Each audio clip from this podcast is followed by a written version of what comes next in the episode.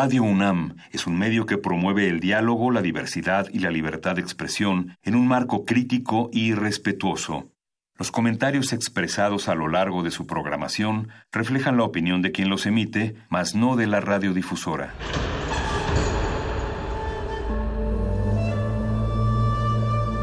Un templo para la apreciación del ser mediante el sonido. mediante el sonido. Para nosotros. El sol sale durante la noche. Nuestros gritos llevan la mesura del silencio. Y el descontento está lleno de baile y risas. A todo, incluso a nosotros, nos resistimos. La Universidad Ustedes y nosotros somos la Resistencia modulada.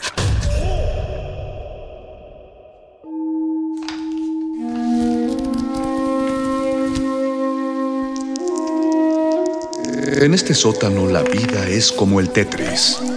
Si haces algo bien, desaparece. Pero tus errores se acumularán hasta hacerte perder. Hay quien dice que la vida solo te da una oportunidad. Aquí, siempre tendremos otra vida. El calabozo de los vírgenes.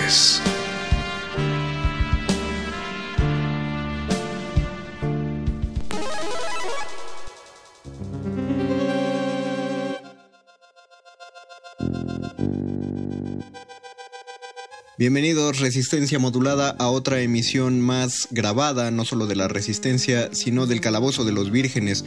La mejor manera de pasar su encierro en este día 70 y no sé cuántos porque como ya les dije, este programa es grabado y no sé, eh, no, sí sé de qué día va, va, a pasar, pero no vamos a hacer la cuenta de cuántos días llevamos. Los saluda el Union Master, el Mago Conde, a nombre de todos los rolocutores de este programa. Saludo a quien sea que esté en la consola de operación técnica el día de hoy y a todos los compañeros que están resistiendo desde sus respectivos hogares. Yo desde el mío grabo este programa para ustedes, por eso si escuchan un perro que está ladrando al fondo, pues es porque es el perro que está que es el perro que cuida la calle de los que rompen la cuarentena.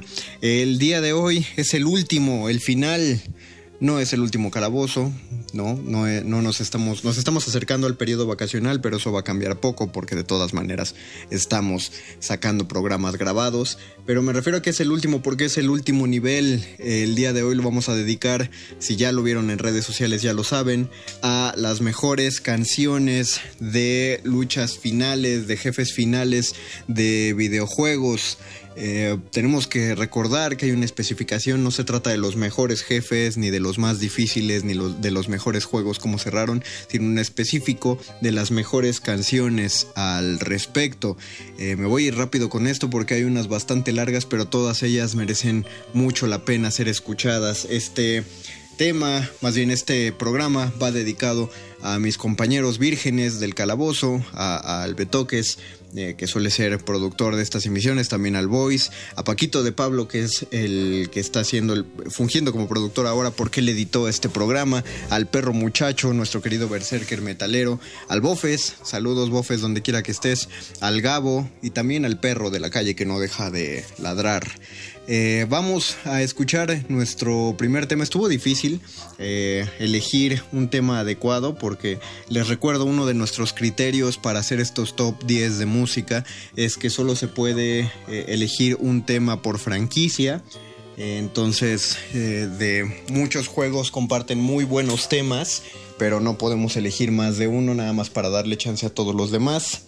Así que nada más para que vean cómo va a estar este top 10. El, el número 10 de nuestro, de nuestro conteo es del soundtrack de Legend of Zelda Ocarina of Time, el cual ya se ha llevado varios lugares en otros tops, pero eh, en este apenas alcanzó el décimo, no tanto porque no sea, todos sabemos que todo el soundtrack de, de que Koji Kondo compuso para Ocarina of Time es un poema sinfónico, sino Eh, lo, que pasa es que es un tanto repetitivo, eh, tiene que evocarse más al momento de juego para, para, para, sentirse realmente en la acción de la canción, pero esta, esta transmite muy bien lo que uno quiere en un último combate. Así que vamos a escuchar Final Battle Against Ganon, cuando Ganondorf ya se convierte en el monstruo Ganon que conocimos en los juegos anteriores, y regresamos al Calabozo de los Vírgenes. Todos los jefes y mi gatita van aquí.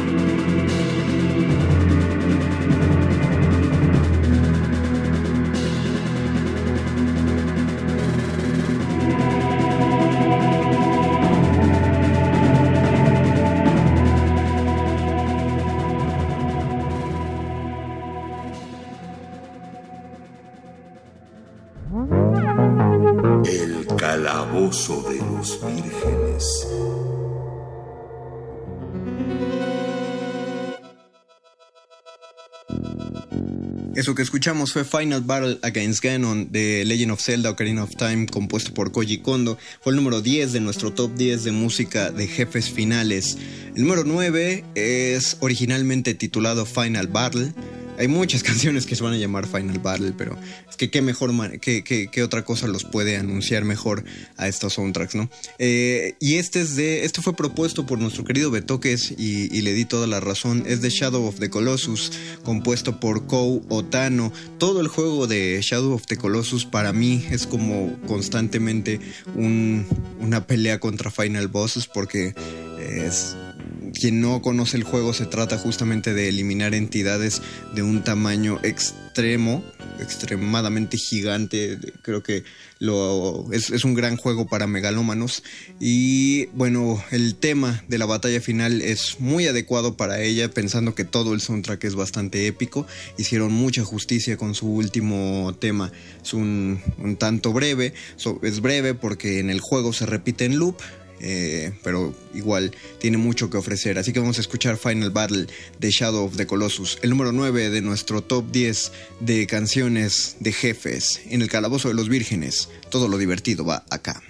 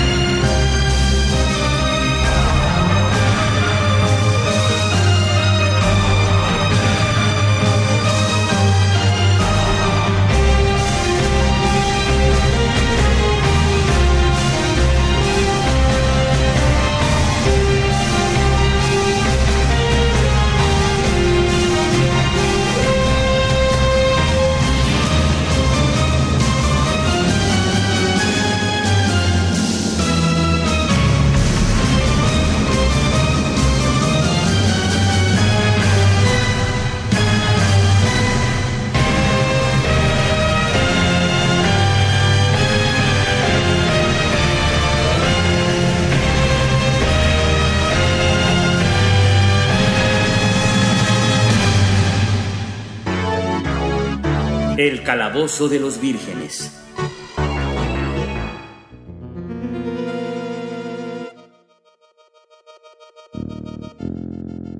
Acabamos de escuchar Final Battle de Shadow of the Colossus compuesto por Kou Otano.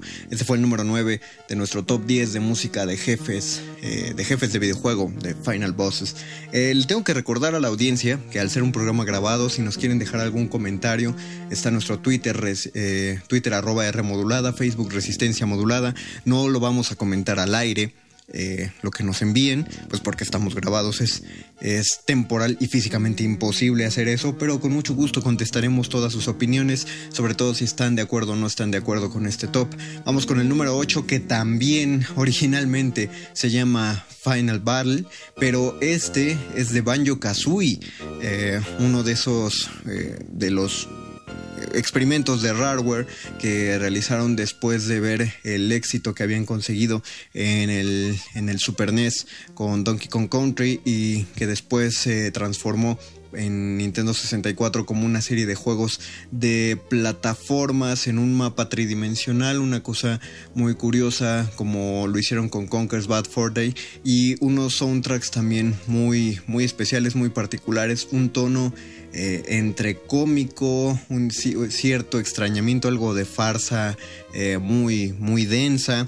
La cosa con Banjo Kazooie es que tiene todo este tiempo una cuestión de una trama un tanto densa, eh, mezclada con, con, toda la serie de comedia que puede tener unos animalitos en tercera dimensión. Su tema de, del jefe final, compuesto por Grant Kirkhope, es también una sorpresa tiene toda la línea del juego, pero no deja de ser tenso el, tema, que es lo que uno espera en una batalla de jefe final. Un tema tenso, eh, emocionante, pero a la vez que uno sepa que está ya en las últimas del juego, que una vez que pase esto, ya pasó todo y ya puede irse a dormir tranquilo. Vamos a escucharlo, el número 8 de nuestro top, y regresamos al calabozo de los vírgenes. Todos los jefes van aquí.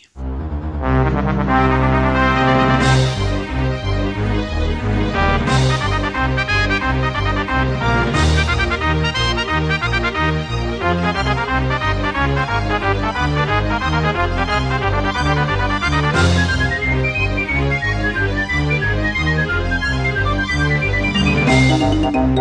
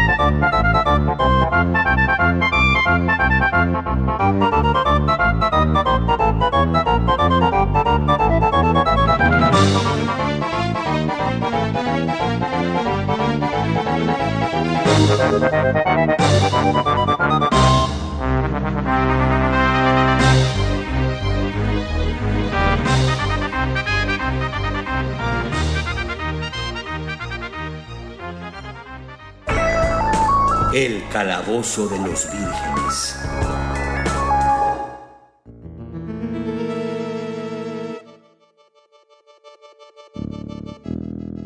Eso fue la batalla final de Banjo Kazooie, compuesta por Grant Kirkhope. Ese fue el número 8 de nuestro top 10.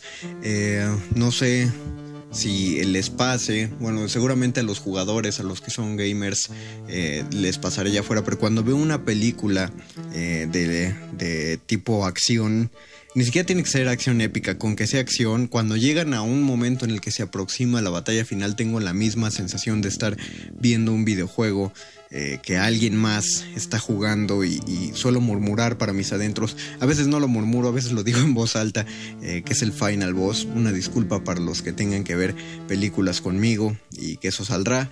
Pero eh, este, el siguiente, el número 7, fue propuesto por Perro Muchacho, a quien le mandamos un saludo de uno de sus juegos eh, me voy a atrever a decir que es de sus juegos favoritos, no lo ha dicho él expresamente, pero tengo que decir que es emperradamente bueno en ellos, que es Marvel contra Capcom. Olvidamos eh, generalmente que los jefes, los jefes finales existen en más de un género que el de las plataformas y Perro Muchacho fue muy amable en recordarnos que los juegos de peleas también tienen su jefe final. En este caso es el tema, el segundo tema de Onslaught del juego Marvel contra Capcom, eh, compuesto por Masato Y Yuko Takehara. Ya habíamos tenido soundtracks de Marvel contra Capcom, creo que hace dos programas. Eh, así que vamos a escucharlo. Eh, como mencionó el perro muchacho cuando lo propuso, es un tema muy breve y hay que entender que los juegos de peleas tienen temas en general breves porque la mayoría de las peleas están cronometradas entre 60 y 90 segundos. Entonces es un desperdicio de partitura componer algo más largo que eso. Así que vamos a escuchar este número 7, el segundo tema de Onslaught de Marvel contra Capcom. Esto es el Calabozo de los Vírgenes. Todos los jefes finales van aquí.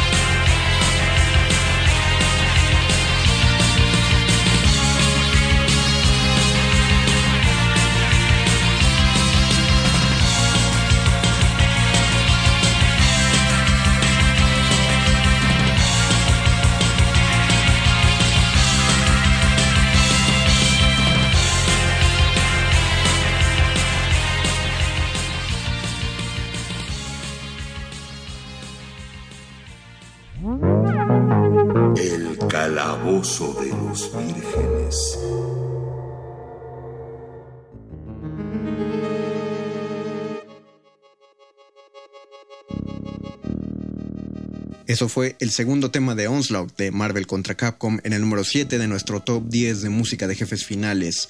Número 6, ya acercándonos a la mitad. Hay muchas sorpresas aquí. Primero, el número 10 fue de Legend of Zelda Ocarina of Time, cuando muchos pensarían que Ocarina of Time merece un lugar más alto. No, no es porque el soundtrack sea malo, sino porque en este caso en específico hubo muchos que eran aún mejores, o sea, la vara está puesta muy alta. Y uno de ellos es otro, otro poema sinfónico, que es el soundtrack de Donkey Kong Country para Super Nintendo.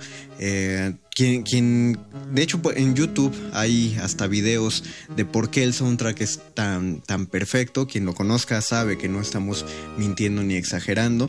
Y este tema es particularmente bueno, el Gangplank Galleon, que es el, nivel donde está el, el, capitán, eh, el eh, K-Roll este líder de los, de los cocodrilos, pues, porque empieza primero como un, temita gracioso, curiosón, juguetón, como todo, todo Donkey Kong, pero se mantiene el ritmo y después se transforma en un tema de pelea eh, muy emocionante y sobre todo muy emocionante para, la, para esa batalla final. Ya lo escucharán ustedes y verán qué experimento más loco para estar dentro de un videojuego y sobre todo dentro de un videojuego de Super Nintendo cuando todavía no se le daba tanta importancia a, la música eh, fuera del ámbito eh, videojugabilístico. Vamos a escucharlo, el número 6 en nuestro top 10, Gangplank Galeon de Donkey Kong Country, compuesto por David Wise y Evelyn Fisher. Esto es el calabozo de los vírgenes, todos los jefes van acá.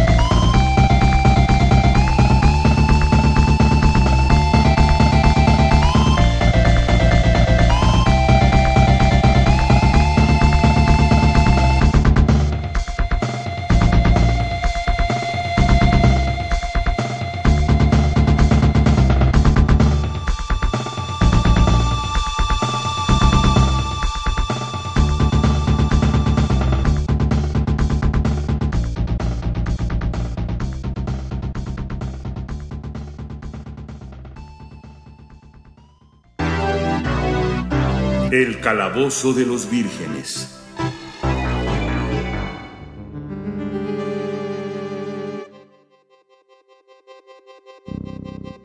Ese fue el número 6 de nuestro top 10 de música de jefes finales, que era el jefe final del Donkey Kong Country, el primero.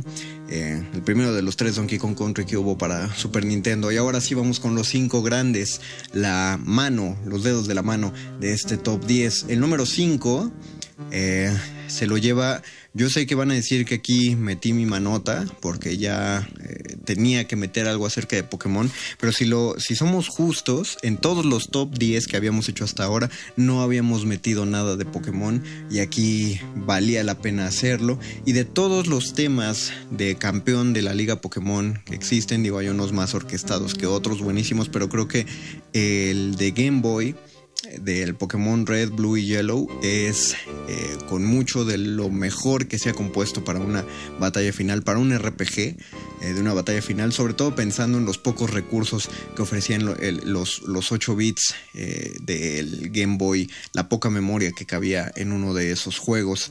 Así que, y además es el único tema de Game Boy que ha sonado en todos los top 10 de, que hemos hecho a lo largo de, esta, de este confinamiento. Así que si alguien no ha jugado Pokémon, imagínense ser un muchachito eh, que ha vertido cerca de 30 horas en el juego, nada más tratando de vencer eh, con una serie de dificultades y problemas a los cuatro mejores entrenadores y de pronto ya te van a dar el título de campeón de la liga, pero todavía tienes que pelear contra otro entrenador más, no te la esperas, no sabes que hay un quinto entrenador y cuando eh, peleas contra él, pues es el rival que te ha estado fregando durante todo el juego y empieza a sonar esta rola.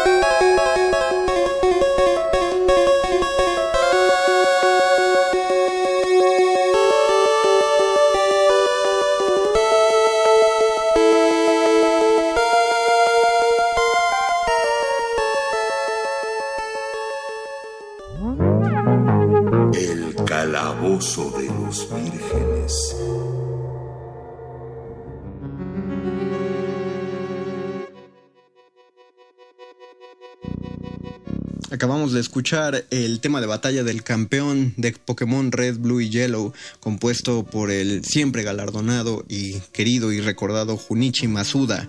Vamos al número 4 de este top 10 de música de jefes finales. El número 4 es de también una plataforma que no habíamos tocado creo en estos tops y es eh, Xbox, particularmente un juego de computadora pero que también se liberó para Xbox y me, me, sorprende que no hayamos metido una de sus piezas en nuestro top porque todo el soundtrack fue una exploración, todo el juego es un experimento maravilloso y estoy eh, muy feliz de que le haya salido muy bien a su creador, sobre todo desde que se anunció que ya se presumía como un juegazo, que es Cophead. Este, para quien no lo ubique, es este juego que se realizó con ilustraciones que semejaban las caricaturas de los años 20 y 30 eh, y, bajo toda esa lógica de farsa y de extrañamiento y sobre todo de música de grandes bandas es que se hace un juego que la verdad se disfruta un chorro. Eh, creo que no había un Kill Em All tan bueno desde hace muchos años. Digo, ya las consolas podían mirar hacia otro lado. Qué bueno que se fueron hacia los juegos sandbox, pero ya se extrañaba un juego de estos. Eh, Christopher Madigan fue el compositor de todo el soundtrack de Cophead y este es el tema para el momento en el, para el nivel en el que ya peleas contra el diablo para recuperar tu alma. Si nunca habían jugado Cophead, de eso va el juego, de un hombrecito con cabeza de taza que perdió su alma contra el diablo en un juego de dados y está esforzándose por recuperarla. Vamos a escuchar One Hell of a Time del soundtrack de Cophead, compuesto por Christopher Madigan. Esto es el Calabozo de los Vírgenes, todos los jefes finales van acá.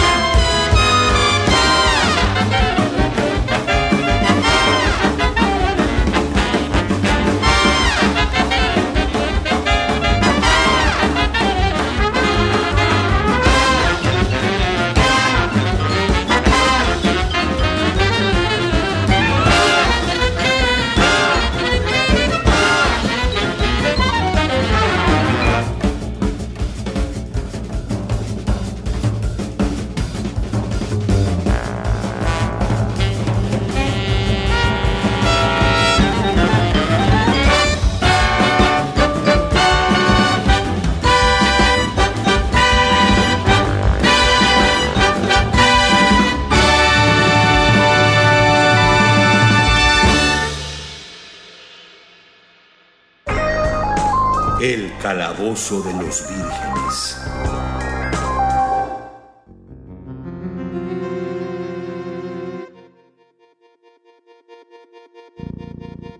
Eso fue One Hell of a Time del soundtrack de Cophead, el número 4 de nuestro top 10 de música de batallas finales.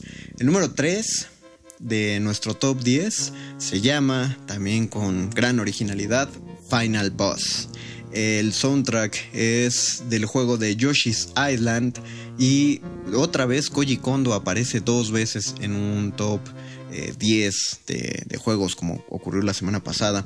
Eh, de toda la franquicia de Mario discutimos largo y tendido los relocutores, su servidor acerca de cuál tenía un mejor final. Votaban por ahí que el Mario 64. Yo defendía un poco que el Mario World era el que tenía el mejor tema de final de jefe. De hecho me sigue gustando mucho y por ahí propusieron eh, Yoshi's Island, el cual tuve que confesar que nunca lo terminé, así que no conocía esta canción, pero es un rolón, sobre todo pensando que con la tecnología de 16 bits pudieron eh, emular el sonido de una guitarra eléctrica para mostrar el, el, peligro del juego. Así que, pues vamos a escuchar a Koji Kondo el tema del jefe final para Yoshi's Island y regresamos al Calabozo de los Vírgenes con los dos primeros lugares de este top 10 de música de jefes finales.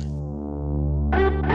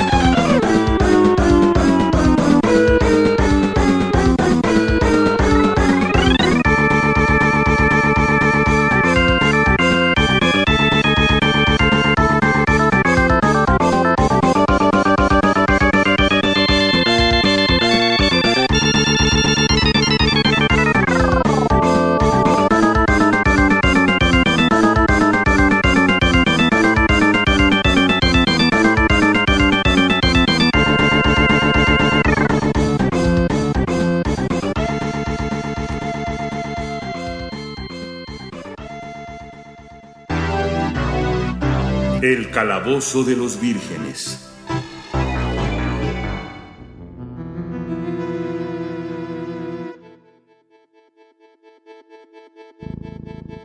Eso fue Final Boss del soundtrack de Yoshi's Island, compuesto por Koji Kondo, número 2 de este top 10 de música de jefes finales en videojuegos. Y el tema, el ganador del segundo lugar, es Metal Gear Solid 4. Este nos lo presentó nuestro querido Gabo Pérez. Mandamos un saludote al Gabo. El tema es Snake versus Liquid Ocelot. Eh, se abrió una discusión interesante entre Gabo y Betoques acerca de. Porque Betoques planteó eh, cuando propuso el de Shadow of the Colossus si, si el soundtrack se apreciaba bien como una eh, canción individual o si, era, o si solo valía porque era como la escena de una película y solo estábamos calificando música. Bueno, pues como entró el tema de Shadow of the Colossus, se darán cuenta que la música se sostiene sola. Y en el caso de Snake versus Liquid Ocelot, este tema del final de Metal Gear Solid 4, eh, también la misma canción transmite que estamos viendo una escena, aunque no la estamos viendo. Si alguien no ha jugado Metal Gear Solid 4, como es el caso de su servidor, eh, vale la pena meterse a buscar esta pelea final, porque es, es toda una, una escenota de película y una muy buena escena de película. El soundtrack corrió a cargo de Harry Gregson Williams, el cual les puede sonar mucho el apellido porque Gregson, bueno, el señor Harry Gregson Williams ha compuesto música para varios soundtracks de, de eh, videojuegos y películas. Eh, él particularmente, por ejemplo, hizo la música de X-Men Origins para eh, Wolverine, pero su hermano Rupert Gregson Williams es también un compositor de música para películas. Eh, su hermano hizo la música de, Aquaman, de Wonder Woman, entre otros muchos títulos. así que es interesante ver cómo en el principio de, la época de los videojuegos vemos apellidos que no suenan tanto, que solo suenan en la industria de los videojuegos, o de hecho si ven los, los títulos, los créditos finales, muchos firmaban con seudónimo, porque pues qué pena que vieran que estudiaste diseño o, o o programación solamente para realizar un videojuego y entonces que vieran tu nombre ahí, no, pues que iban a decir tus papás, pero ahora ya entra, eh, entra gente de otros medios, del medio cinematográfico, lo que habla de la, de la potencia que tiene esta industria. Entonces vamos a escuchar esta canción, es larga, pero vale mucho la pena. Snake vs. Liquid Ocelot de Metal Gear Solid 4 por Harry Gregson Williams, el número 2 de nuestro top 10 de música de jefes finales.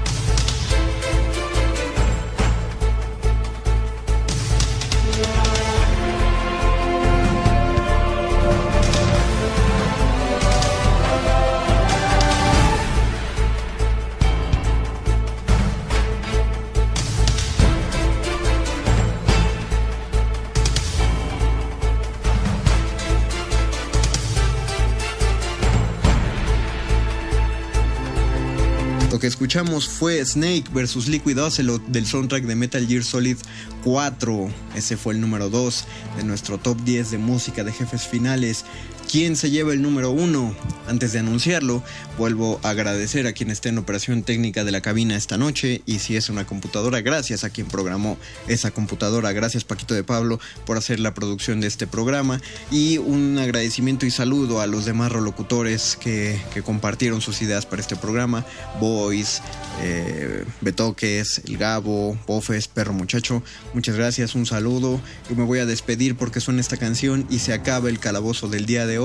Su querido Ñoño Master de confianza, el Mago Conde, agradece que escucharan otro capítulo grabado del Calabozo de los Vírgenes. ¿Están de acuerdo con nuestro top 10? ¿No están de acuerdo? Déjenos sus comentarios en Facebook Resistencia Modulada, Twitter arroba R Modulada. El número uno de este soundtrack es de un juego, no voy a decir poco conocido, poco difundido eh, es, muy conocido evidentemente, pero no es, digo, no es de una gran franquicia, o al menos no de una franquicia tan longeva como muchos otros, pero la música es sin lugar a dudas de jefe final de lo mejor. Eh, o evidentemente como es el caso, el mejor tema de jefe final que yo he escuchado en todos los videojuegos que he visto. Y es del juego Bravely Default, eh, el cual es un RPG al más puro estilo de Final Fantasy. El tema final se titula Serpent Eating the Ground, que es muy curioso que la canción tiene un nombre eh, particular que no tiene nada que ver con la escena o con el juego. Digo, el jefe final se llama Ouroboros. Eh, eso puede que sí tenga que ver más con una serpiente, pero el tema fue compuesto por un grupo japonés eh, llamado Sound Horizon eh, los cuales hacen mucha música de este tipo instrumental, vocalizada, eh, cuya composición corre a cargo de su miembro llamado Rivo, eh, o al menos ese es su nombre artístico, entonces tienen una carrera por fuera de la industria de los videojuegos, pero prestaron su talento para el soundtrack de Bravely Default y les quedó esta chulada de tema final, también es muy largo, pero todo él es muy disfrutable. Para mí, esta canción transmite todo lo que uno quiere ver en una pelea donde uno sabe que ya se está jugando todo y es ahora o nunca. Los dejo con Serpent Eating the Ground. Esto fue el Calabozo de los Vírgenes, me despido, tengan una buena semana.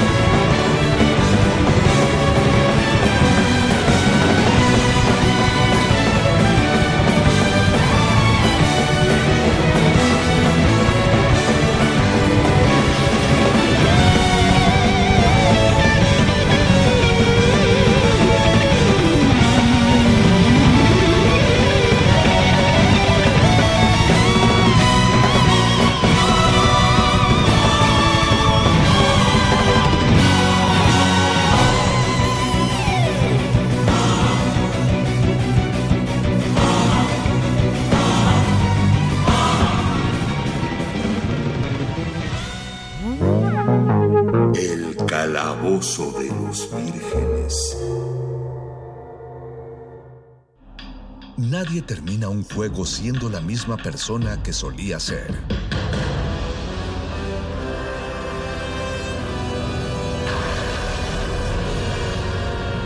Seamos alguien más.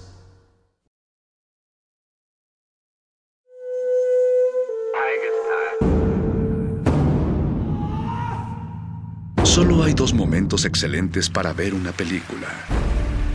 El primero fue hace 20 años, en su estreno. El segundo gran momento es hoy. De retinas.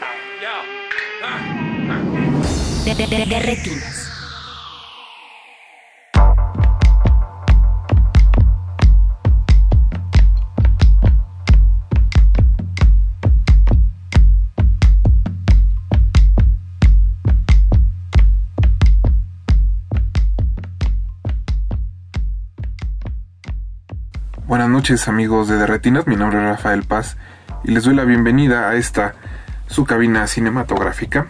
Como todos los martes vamos a hablar de cine hasta las 10 de la noche. Este programa hemos decidido dedicárselo a una de las películas que cumplen 100 años este 2020. Se trata del gabinete del doctor Caligari que estoy seguro que más de uno en la audiencia ha pues ha visto alguna vez al menos en su vida me parece que se trata de una de las películas fundamentales para entender pues un poco esto del, cine, para entender un poco la manera en que esta arte nos afecta y nos estremece hasta cierto punto. Quizá, ¿no? Pasados 100 años, veamos la película ahora en nuestro celular o en alguna pantalla en nuestra casa y pensemos que se sienta acartonada, que se le notan las arruguitas, que se le notan los años. Sin embargo, los invito a que traten de imaginarse lo que sintieron esos primeros espectadores en Alemania en 1920, en una Alemania ah, azotada, ¿no? Todavía por los recuerdos de la guerra y sobre todo espectadores que en su vida habían tenido la oportunidad siquiera de, de ver algo como esto, ¿no? Debe haber sido una impresión fortísima, sin duda, y ante todo una experiencia inolvidable y una confirmación de las habilidades, digo, de las de los alcances estéticos y emocionales que tiene el cine. Em, yo recuerdo, no recuerdo más bien exactamente cuándo vi esta película por primera vez, seguro fue en, la secundaria, cuando todo el mundo se crea un poco dark, un poco emo. y pues es, es ante todo eso, ¿no? Todavía un golpe. Creo que sí se beneficia un poco de verla en pantalla grande. Hace un par de años tuvimos a, aquí a la directora del Festival Bestia. El Festival Bestia armó una, una función especial ¿no? del gabinete del doctor Galigari, del, gabinete del doctor Caligari, donde tocó John Zorn en el Auditorio Nacional, este órgano monumental del auditorio que muy pocas veces se usa en realidad, pues le sirvió a George Zorn que cuenta los chismes. No ensayó demasiado las piezas, sino que se sentó a improvisar en realidad todo lo que tocó esa noche.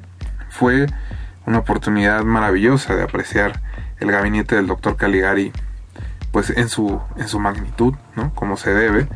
Me parece que sigue siendo, a pesar de las arrugas, una película impresionante y espero que esta noche me acompañen a escuchar algunos audios y algunos fragmentos de textos referentes a esta cinta que cumple 100 años y que seguramente todavía seguirá sorprendiendo a mucha gente y no solo a los fanáticos de Tim Burton.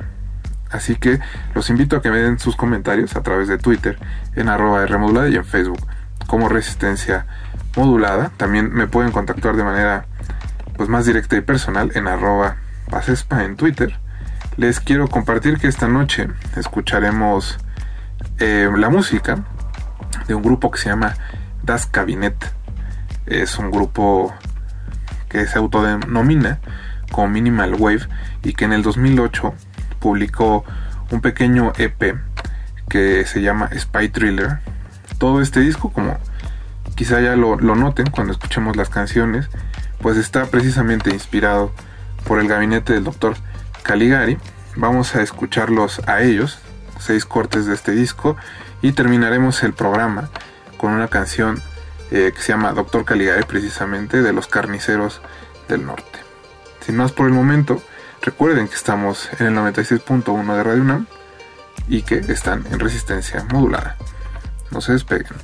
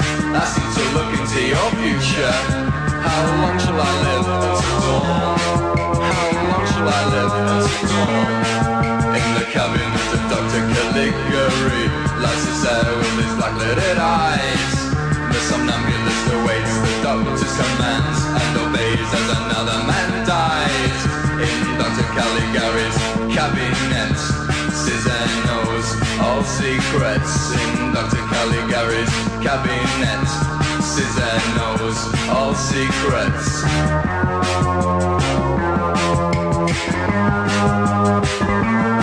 Over the rooftops of Holston Wall, Caesar carries off a girl named Jane.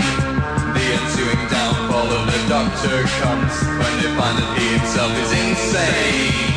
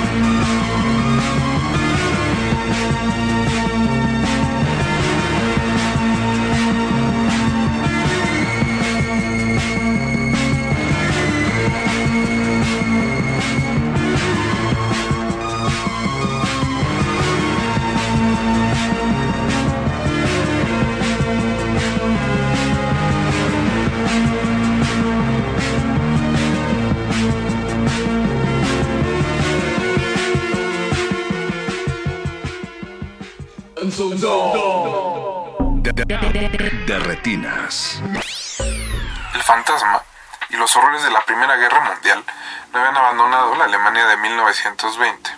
A dos años de la firma del armisticio que puso fin al conflicto, el recuerdo de lo vivido seguía atemorizando a miles de personas, alimentando sus pesadillas y su vida entre las ruinas. Era terreno fértil para que la más joven de las artes, el cine, plasmara en pantalla las sombras de una cotidianidad hecha pedazos. El expresionismo alemán se originó de esas ruinas y de las heridas de la guerra. Este fue un movimiento artístico nacido en Alemania del pesimismo que siguió a la Primera Guerra Mundial, incluyendo al teatro, la arquitectura, la música, la pintura y el cine, siendo en esta última la que causó mayor resonancia gracias a sus películas altamente estilizadas, atmosféricas y simbólicas. Dentro de esa vanguardia aparecieron algunos de los cineastas más importantes en la, historia de la cinematografía alemana. Nombres como Paul Lenny, Murnau, Fritz Lang o Paps dieron los primeros pasos de sus legendarias carreras arropados por el movimiento. Sin embargo, a la distancia, una película se distinguió por sobre las otras e impactó de manera permanente a los espectadores. El gabinete del Dr. Caligari, dirigida por Robert Bien, la cual tuvo su premier el 26 de febrero de 1920 en Berlín. Caligari apareció en un momento en que la Universum Film AG, mejor conocida como UFA, el estudio más importante de Alemania durante la República de Weimar, triunfaba con las comedias de Ernest Lubitsch. Gracias a sus alargadas sombras, alto contraste y estética pesadillesca, la cinta de Bien no podría ser más distinta de las de Lubitsch. Otro de los grandes aportes del trabajo de Bien tiene que ver con su total subjetividad. El realizador no busca retratar la realidad o mostrar de la manera más natural posible a sus personajes. Caligari es una pesadilla y como tal se desarrolla. Este es un punto que remarca el sociólogo alemán Siegfried Kauker en su teoría del cine, la rendición de la realidad física. El narrador de la historia de Caligari se mezcla en persona con los otros personajes de la película. Aún así, no podemos evitar sentir que son productos de su imaginación que el extraño mundo que lo envuelve, así como estos fantasmas, emanan de, del núcleo de sí mismo. Toda la película parece surgir de la vida interior del narrador, reflejando su luz en el universo que crea. La influencia de Caligari es tal que algunos historiadores separan el largometraje del expresionismo alemán en general, colocándolo en su propia categoría, el caligarismo. Así lo recuerda Roman Gubern en su historia del cine. El gabinete del doctor Caligari constituyó un éxito sin precedentes, que consiguió romper el bloqueo impuesto por los aliados al cine alemán al acabar la guerra, dándole un, un extraordinario prestigio en el extranjero. Caligari fue, junto con Charlotte, el primer mito universal creado por el cine, y los críticos franceses acuñaron la palabra caligarismo para designar las películas alemanas tributarias de la nueva estética. El éxito fue enorme, a pesar de las secretas intenciones de, a pesar de que las secretas intenciones de la película no fueron comprendidas. Un crítico alemán escribió: "Se trata de un homenaje a la desinteresada y meritoria labor de los psiquiatras. No lo era." Pero lo cierto es que la película interesó vivamente a los círculos psiquiátricos, y a partir de esta revelación, los cenáculos intelectuales europeos comenzaron a interesarse seriamente por el cine, considerándolo como una manifestación artística de vanguardia, pletórica de posibilidades.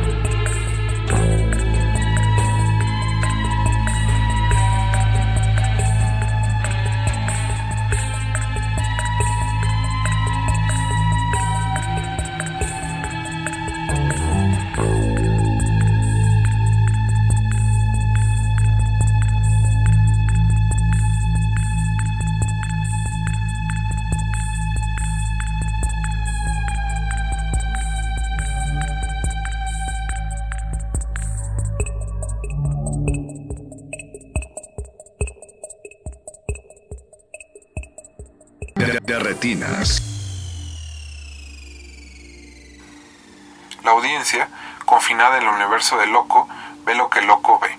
Perspectivas distorsionadas, luces y sombras misteriosas pintadas, un mundo angular, retorcido de miedos y amenazas. Los conjuntos se usan de manera expresionista para transmitir los pensamientos de Loco, intensificar las emociones de los personajes y enfatizar los significados de la acción. Película está tan arraigada en la clasificación de obra maestra que se deben agregar algunos comentarios de advertencia para que su reacción inicial no sea decepcionante. Puedes estar encantado de que los pisos expresen algo, porque la mayoría de los actores no lo hacen.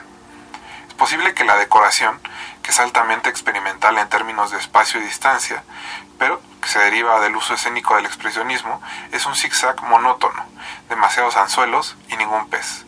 Caligari, el ensayo más completo en la decoración del delirio, es una de las películas más famosas de todos los tiempos y se consideró un avance radical en la técnica cinematográfica, pero rara vez se imita y sabrán por qué. Werner Krauss es la imagen de pesadilla de un psicoanalista, el hipnotizador Caligari, con, en su gabinete, el sonámbulo Césare, interpretado por el extraordinario, alto, delgado y joven Conrad Pate. Fragmentos de un texto de, de Pauline Kael para el New Yorker.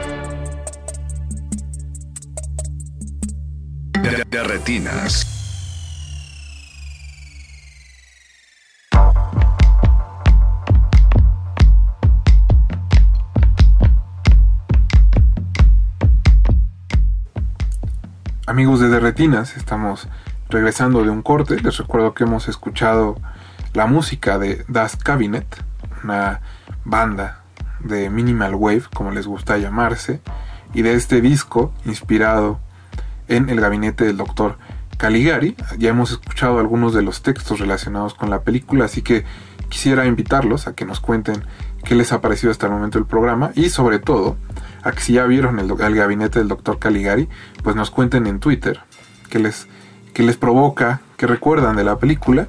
Nos pueden contactar en Twitter como arroba R modulada y en Facebook como Resistencia Modulada.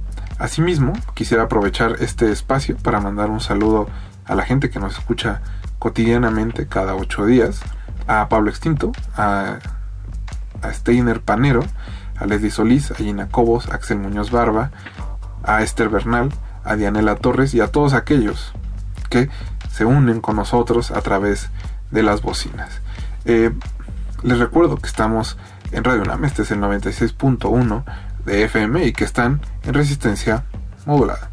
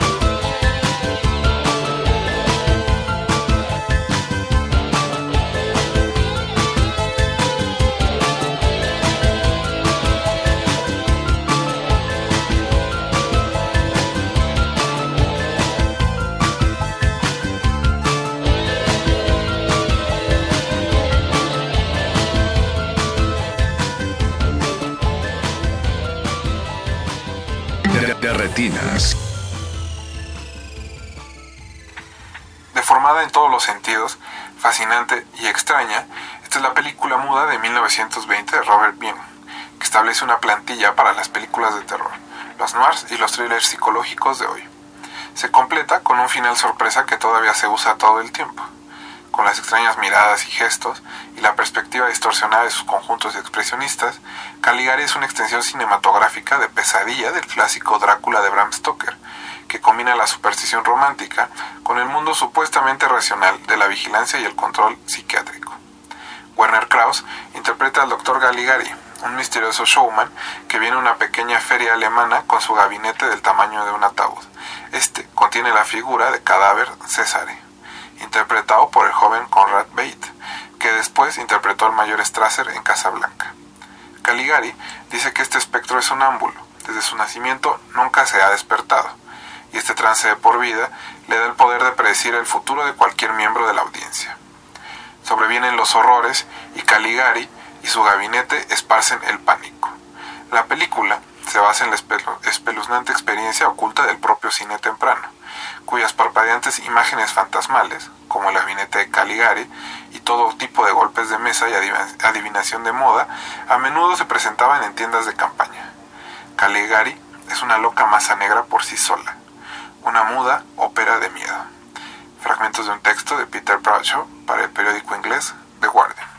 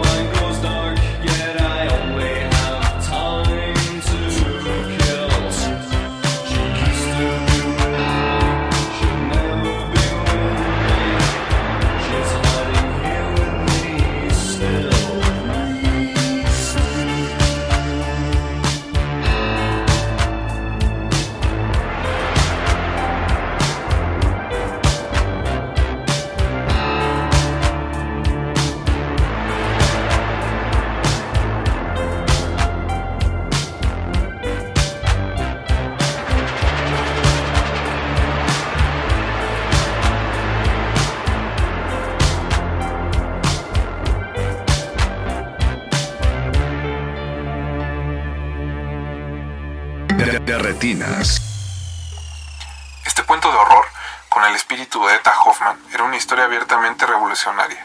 En ella, como lo indica Janowitz, él y Karl Mayer estigmatizaron intencionalmente la omnipotencia de una autoridad estatal, que se manifestaba en la generalización del servicio militar obligatorio y las declaraciones de guerra.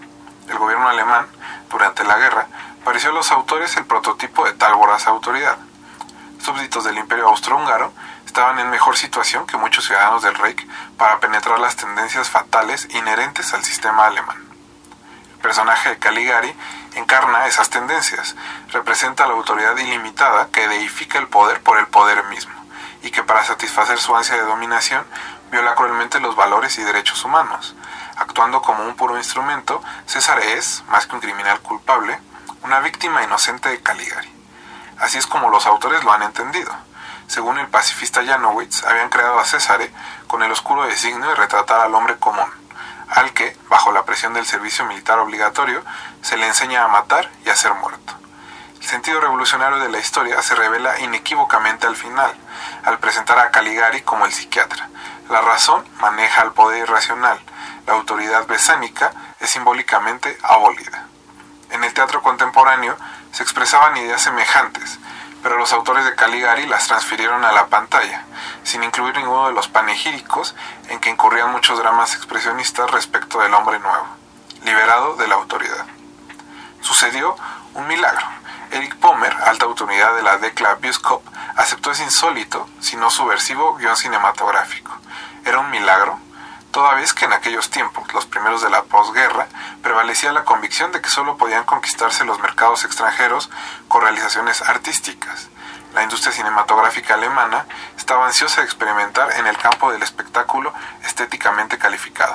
El arte logró conquistar la exportación y la exportación significó salvación. Partidario ardiente de esa doctrina, Pomer tenía además una intuición incomparable para los valores cinematográficos y las exigencias populares. Sin parar mientes, en si Pomer había captado el sentido de la extraña historia, Janowitz y Mayer se asociaron con aquel, que, por cierto, había percibido la atmósfera preparada y las interesantes posibilidades escénicas. Era un promotor nato que manejaba lo cinematográfico y lo comercial con igual aptitud, y, por encima de todo, se especializaba en estimular las energías creadoras de directores e intérpretes. En 1923, UFA lo nombra jefe de toda su producción. Sus actividades entre bambalinas habrían de dejar su marca en el cine prehitleriano. Pomer eligió a Fritz Lang para dirigir Caligari, pero en el medio de las discusiones preliminares, Lang recibió la orden de terminar su serie Los Espías. Los distribuidores de esta serie urgían su finalización.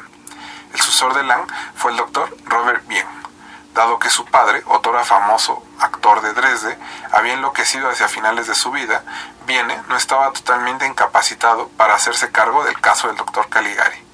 Sugirió, en completa armonía con lo planeado por Lang, un cambio esencial en la historia original, cambio contra el cual los autores protestaron violentamente, pero nadie los apoyó. El cuento original era una suma de horrores. La versión de Vienne lo transforma en una quimera urdida y narrada por el trastornado Francis. Para consumar esa transformación, se altera el nudo de la historia original, presentando a Francis como un loco. Fragmento del libro de Caligari a Hitler, Historia psicológica del cine alemán, por Siegfried Krauker.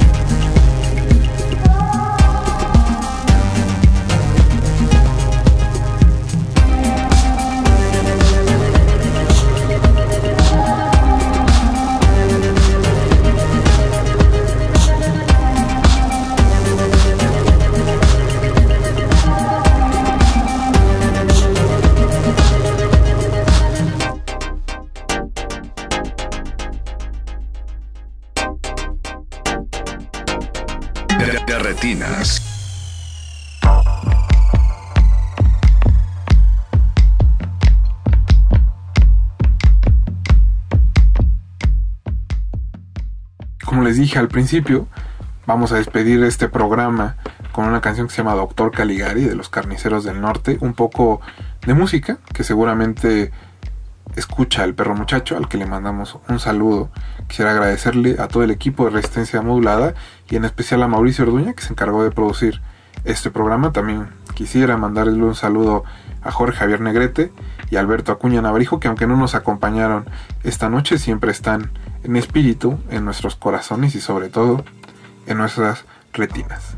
Mi nombre es Rafael Paz y les agradezco mucho habernos acompañado esta noche. Espero que lo hayan disfrutado. Seguimos leyendo todos sus comentarios en arroba R modulada en Twitter y en Facebook como Resistencia Modulada. Eh, algunos de los textos que leímos esta noche son muy fáciles de encontrar en internet. Aquellos que deseen eh, leer el texto completo del, del libro de Caligari a Hitler, la historia psicológica del cine alemán, pueden contactarnos y nosotros les hacemos, o les decimos más bien, cómo pueden este, leer este libro, que sin duda es una, uno de los grandes libros que se ha escrito de cine, en la historia en general, de la literatura de, dedicada al séptimo arte. Entonces, bueno, contáctenos en redes sociales. Los voy a dejar eh, con, la, con la canción que les comentaba hace unos segundos. Y les recuerdo que de Retinas aparece todos los martes a las 9 de la noche en el 96.1 FM de Radio UNAM. Muchas gracias a todo el equipo de la estación. Mi nombre es Rafael Paz y nos escuchamos el próximo martes. No se despeguen de resistencia modulada.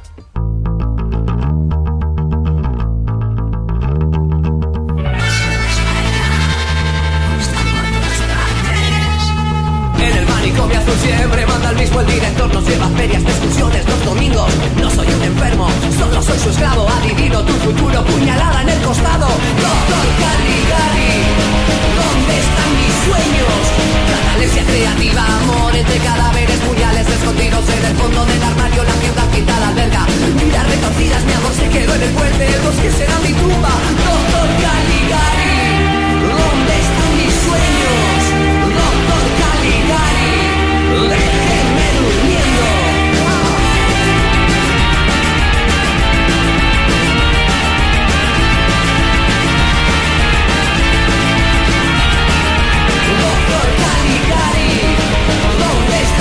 sueños, loco Caligari, déjeme dormir.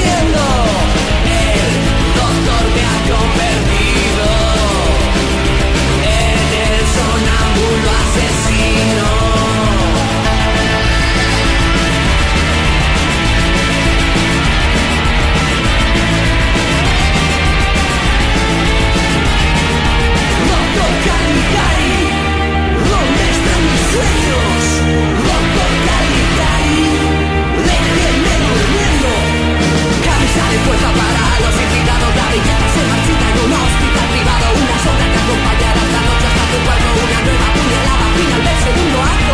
Doctor Caligari ¿Dónde están mis sueños?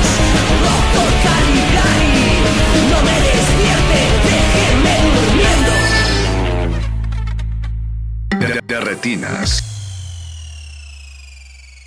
Eres con botones, pero yo soy Tou. Te dije que me iba a pegar y me lo iba a buscar tau tau. Tú eres con botones, pero yo soy Tou. Te dije que me iba a pegar y me lo iba a buscar tau tau. Tú eres con botones, pero yo soy Tou. Te dije que me iba a pegar y me lo iba a buscar tau tau. Tú eres con botones, pero yo soy Tou. Te dije que me iba a pegar y me lo iba a buscar tau tau. Tú eres con botones, pero yo soy. Te dije que me iba a pegar y me lo iba a buscar tau tau. Eres con botones, pero yo soy. Te dije que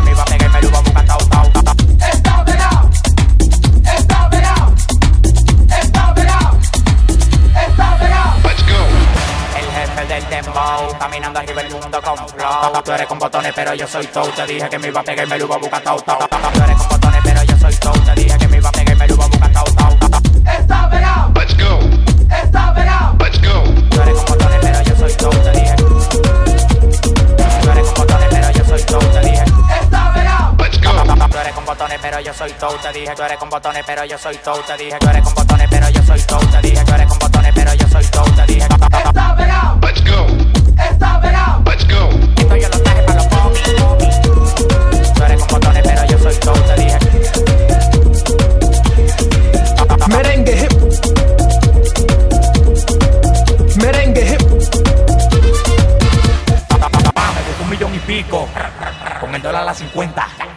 De mí por la dema que tú me tienes. A mí eso no cuenta. A mí eso no cuenta. A mí eso no cuenta. Merengue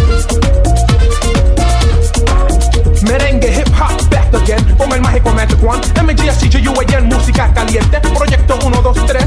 Vamos a brincar otra vez.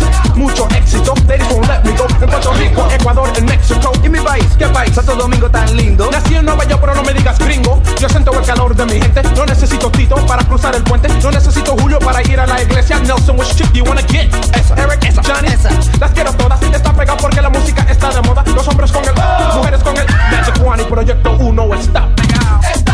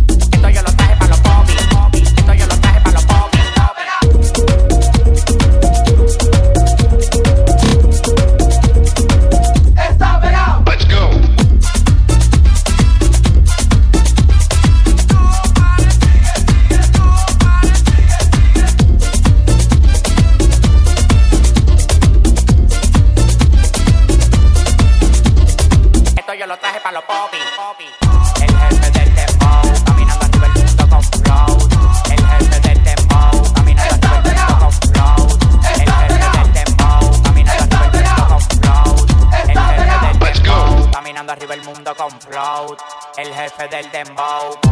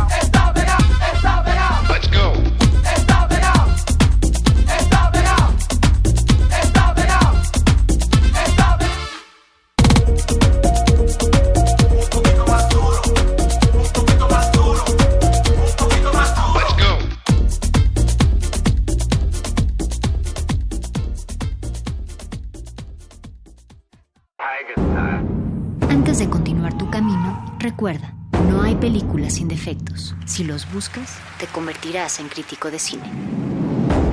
De retinas.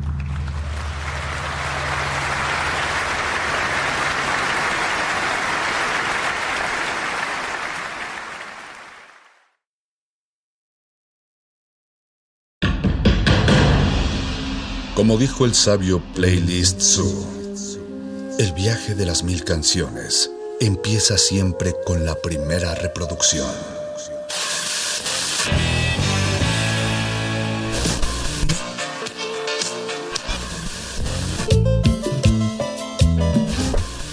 A continuación, un maestro te abrirá la puerta de su lista de reproducción. El resto va por tu cuenta. Play listo.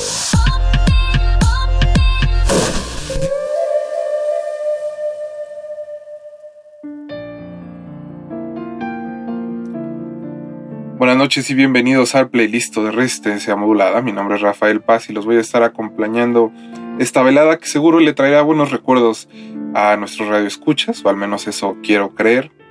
Es una noche dedicada a música de los Beatles, porque lo que le faltaba a la radio mexicana era otra hora de música con el cuarteto de Liverpool. Aquí intentamos, eh, o más bien intenté, porque la música de esta noche la programé yo, eh, pues no elegir canciones que eh, se hicieron mientras el cuarteto estaba activo, sino la música que vino después. Hay, hay mucha, mucha música que hicieron después los Beatles, cada uno por separado, John, Ringo, George y Paul. Así que esa es la música que dedicaremos esta noche. Vamos a iniciar con un corte que sí apareció mientras estaban juntos, Sea of Time. Eh, del Yellow Submarine, que es en realidad una pieza instrumental. Después vendrán John Lennon con Out of the Blue, Paul McCartney con Too Many People, Ringo Starr con Postcards for, from Paradise y luego George Harrison, Got My Mind Set on You. Ese es el primer bloque de esta noche. Esperemos que lo disfruten y que nos manden todos sus comentarios a Twitter, arroba R modulada y a Facebook como Resistencia Modulada. Muchas gracias a Francisco de Pablo, que fue el hombre que produjo este programa que están escuchando. Les mando un abrazo fuerte en esta cuarentena. Esperemos que lo estén pasando con salud. Y eso, les mandamos un abrazo afectuoso de parte de todo el equipo de Resistencia Modulada. Vamos a la música y regresamos.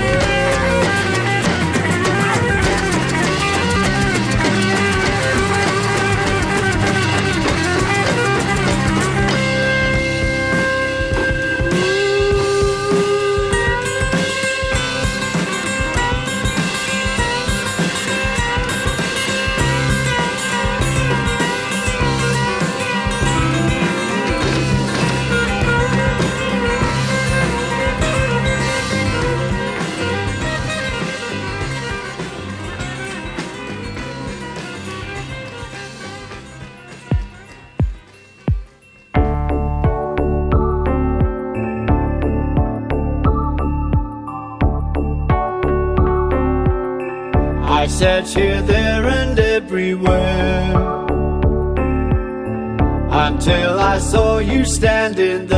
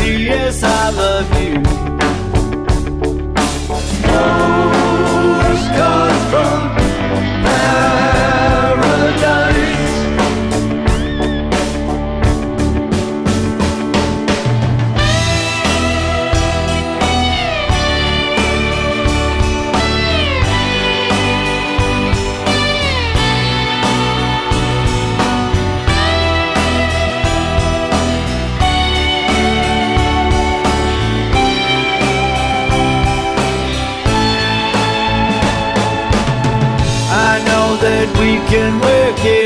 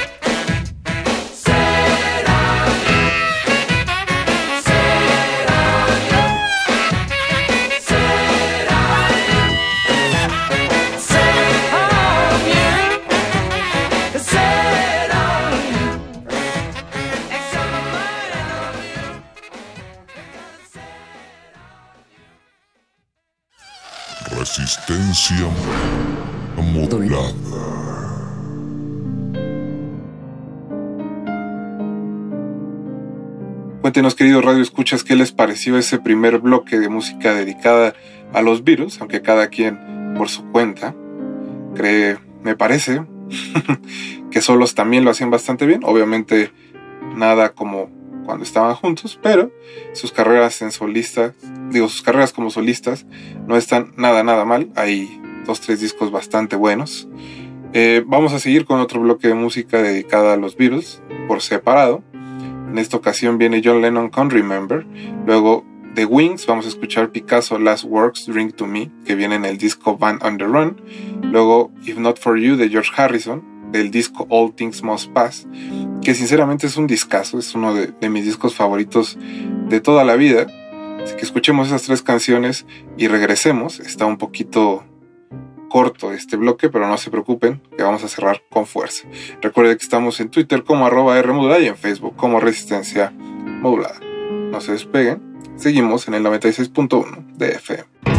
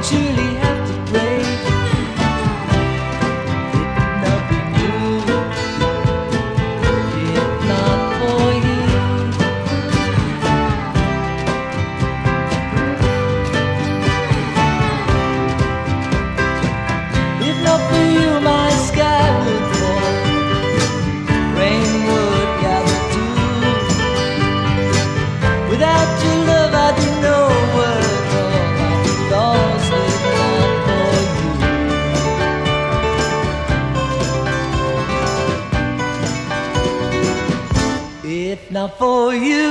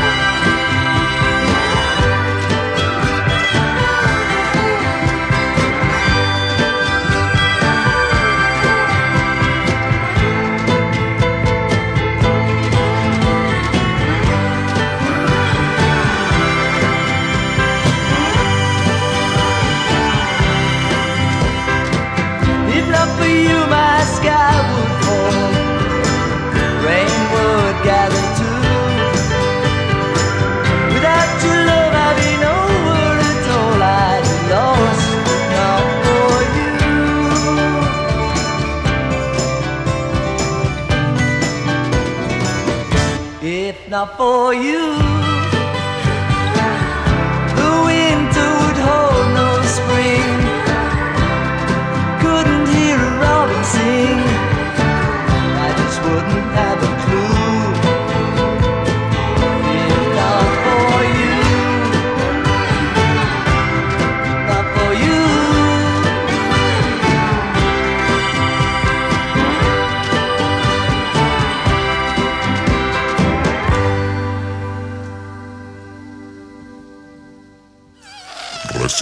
Resistencia modulada.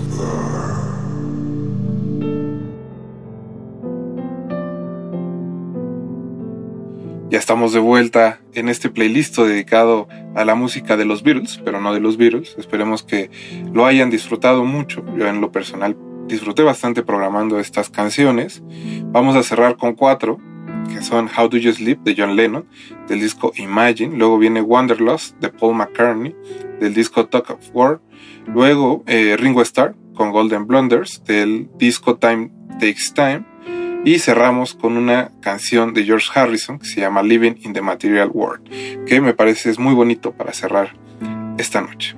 Mi nombre es Rafael Paz y les agradezco mucho que se hayan conectado a esta hora de música en Radio UNAM y en Resistencia Modulada. Muchas gracias a Paco de Pablo que produjo el programa y a todo el equipo de Radio UNAM que hace posible su transmisión. Les mando un gran abrazo en la cuarentena. Espero que estén todos bien, que estén todos con salud, que estén cuidándose.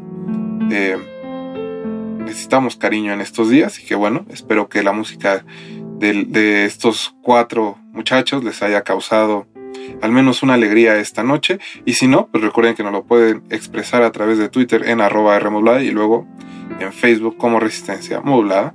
Les mando un abrazo.